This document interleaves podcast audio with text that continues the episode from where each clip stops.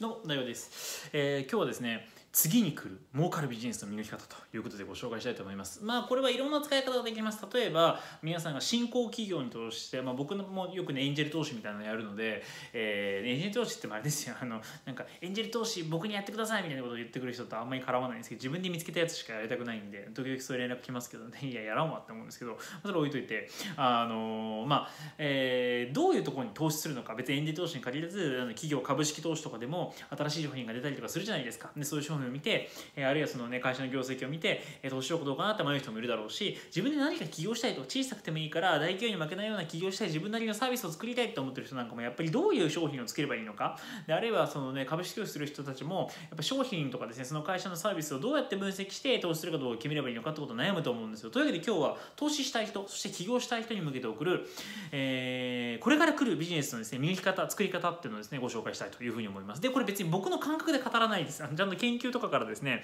え出てきてる内容で語りたいと思いますのでぜひですねチェックしてみてください、えー今日はですねそういうビジネスの話ですけどもちょっとこれからビジネスの話も増やしていこうかなというふうに思ってるんですけど個人でもできるね内容とかも踏まえてね。で今日の内容も個人でできますからこういうふうにさまざまなですね科学とか心理学のですね、え論文や研究、えそういった統計データからですね皆さんの人生に役に立つような知識をご紹介していこうというチャンネルになってますのでぜひチャンネル登録の方もよろしくお願いします。というわけで、えー今回ですね、えー実はですねこれ面白い、あの研究がいっぱいあるんですけど今日一番紹介したいんですね。僕も大好きなですねハーバード大学の先生なんですけど心理学者なのですねテレサ・マービルさんって人がいて結構あのマネージャーにとって最も大切な仕事とかですね結構あのね起業するんだったら読まないといけないみたいなですね素晴らしい本をいっぱい出してるんですけど今のですねマネージャーにとって最も大切な仕事番組の説明欄の方に後で入れておきますね。タイトル下の説明欄の方にリンク入れておきます。ぜひですね人の上に立つ人はみんな見てほしいと。えーいう本なんですけど、えーでこのですねテレサ・マビルさんによるとですねあの結局ですねあの僕らが、えー特に、えー新しいねあの企業が新しいことをやってボンと成果を上げて株価が上がるみたいな時ってやっぱり今までやってることをですね同じようにやっちゃダメなわけですよ。まあなんか新しいことをしなくちゃいけないわけですね。あるいは、えー僕ら個人がですね企業に勝るような収益を上げる。あるいはもう、えー企業の中にいてもですねまあやっぱり上まで上がったところで相当特殊なね職業じゃなければですねまあ1000万2000万ぐらいがせいぜいで、まあ、1億2億っていうですねところを目指そうとなってくるとですねあるいはそれが目指せるようなねあの職業ってほぼないわけですよ。そうなってくるとやっぱり自分でですねビジネスやりたいなと思う人とかですね、まあ、さらにですねやっぱりこうねあの社畜っていうね言葉が正しいのか分かりませんがやっぱり自由もなくなってくるわけですね。じゃあどういうふうにすれば個人が企業に負けないようなあるいは企業にいては絶対達成できないような成果を出せるのかっていうともうこれ非常に簡単でオリジナリティなんですよ。企業がやらないようなオリジナルな商品とかサービスとかコンセプトっていうのを作れるかどうかってことがすごく大事なんですね。でこういうことを言うと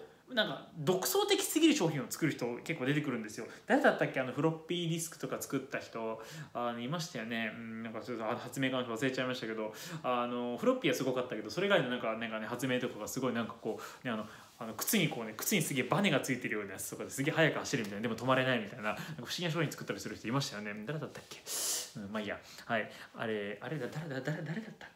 まあ忘れちゃった。まあいいや。はいいいんですけど、まあ、そういうですね、まあ、売れない商品作ってもしょうがないわけですビジネス的にはだからビジネスでもやっぱりそれ誰がそのビジネス欲しがるのかなみたいなことをですねやっちゃう人とかもいるんですけどじゃどうすればそういう滑らない商品これから来る商品を作るのかっていうとですねこれ実はですねオリジナリティをこのテレサ・ーマービルさんによるとオリジナリティを高めてその発揮してですね、えー企業としてあるいは個人のですね副業でもいいし個人のサービスで成功するには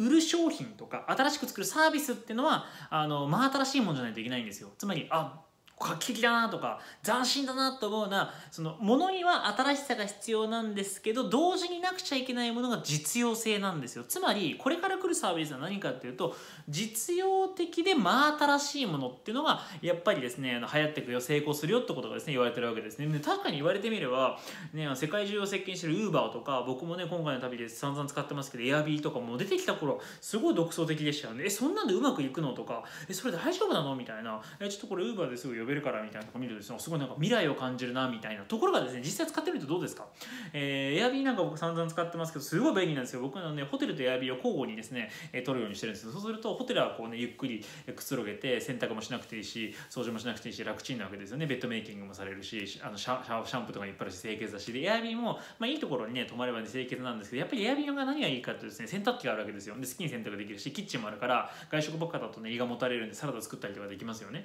っていうことができるんで、でまあ、いいとこ尽くしじゃないですか。みたいなのに選び超便利だなと思うわけですよ。っていうふうにですね要するに出てきた時ああ真新しいとかあなんか斬新だなと思うんですけど実際実用的みたいなそう何かの手間を省く商品ですね。こういったものがあの世の中を変えていくし刺さっていくよということなんですよね。だから面白いですスマホもそうですもんね。スマホも最初出てきた時はねこんな誰使うのって感じでしたけどでも冷静にですね使ってみるとですね食わず嫌いしない使ってみると結構実用的なわけですよ。でこういう商品を探して投資したりとかこういう商品をやっぱり作ろうというふうにやってってあげるといいよねって話なんですよ。でこれポイントがもう一個あってですね実はですねこれじゃあそんな商品なんで大企業が作っちゃうでしょと思う人いるんですけど実はそうじゃないんですよ。あの例えばですね交通業界とかですねあとはね飛行機の業界とかですねさまざまな業界のですね調査したところですね面白いことが分かってですねなんとですね、まあ、経営者とかもそうなんですけど過去に何かで成功してる企業とか経営者とかほどですね新しい、えー、いわゆるですねこうジャンル新しい業界に参入しようとしてチャレンジすると大体失敗するんですよ。そう。なんでかというとこれ自信過剰になっちゃってるんですよね。だから自分は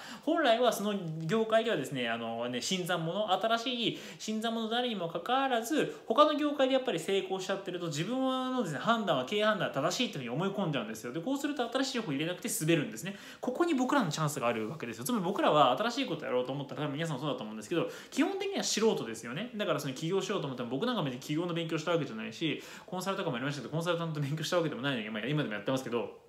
投資もそうですけどねやってるわけですよ、まあ、投資はちょっと勉強しちゃったけどはい。でなんでかっていうとそれはやっぱりその自分が新参者に知識がないと分かってるから一生懸命アンテナを張り巡らすわけですよ。でこれにチャンスを探すんですね。だから個人が大企業に勝つためには知識とか今みんなが持ってるものじゃなくてそういう新しいものを見つけなきゃいけないと。だからそこにですね穴があるわけですね。だから今までやったあのあんまり人が参入したことがない業界でその知識がなくてもできるようなこと。そういう真新しいことでかつ実用的なものっていうのを見つけてですね、え進めていくっていうのがですねやっぱり新参者にね、え一番ですね利のあるビジネステクニックだと思うのでぜひですね、えー、試してみてください。で今日はですね一応参考文献もですねおすすめの方も同じなんですけど参考文献は一応ちょっとあの英語版の方出しておきますけど日本語版の方が僕ちょっと英語版の前読んじゃったんであの日本語版の方もですね出て非常に僕は一応チェックします。読みやすいしあの訳もそんな間違ってないんで、えー、オリジナルズって本ですねこれをご紹介しておきます。ゼロがもう1個か2個ついてても買っていい本ですね。というかまあオリジナリティははっきりしてて特に個人でですね個人的にですねあの起業を始める方なんか絶対読まなくちゃいけない本ですね、えー、ぜひチェックしてみてください。番組の説明欄のところに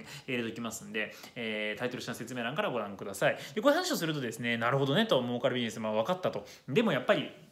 自分は起業なんか向いてないからとかで今ね自分はなんか起業する勇気なんかなしって思う方多い多いと思うんですけど勇気なんかいらないんですよ。むしろですね起業するのに向いてる人っていうのは勇気があってリスクをガンガン取って外交的な人じゃないんですよ。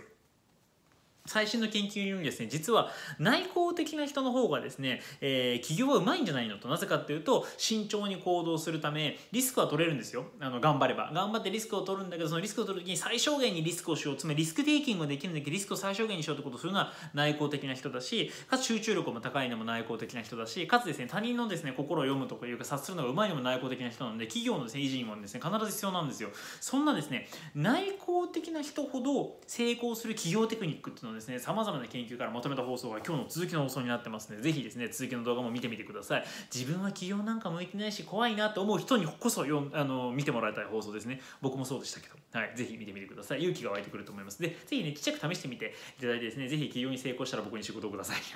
えそんな感じです。というわけで今日の続きの放送はですね動画のですねタイトル下の説明欄またはですね、えー、あのー、番組のですね下のですねあの動画の下のコメント欄の方からチェックしてみてください。というわけで今日の続きの動画内向的な人ほど成功する企業テクニックぜひご覧ください。それではコメント欄から続きをどうぞ。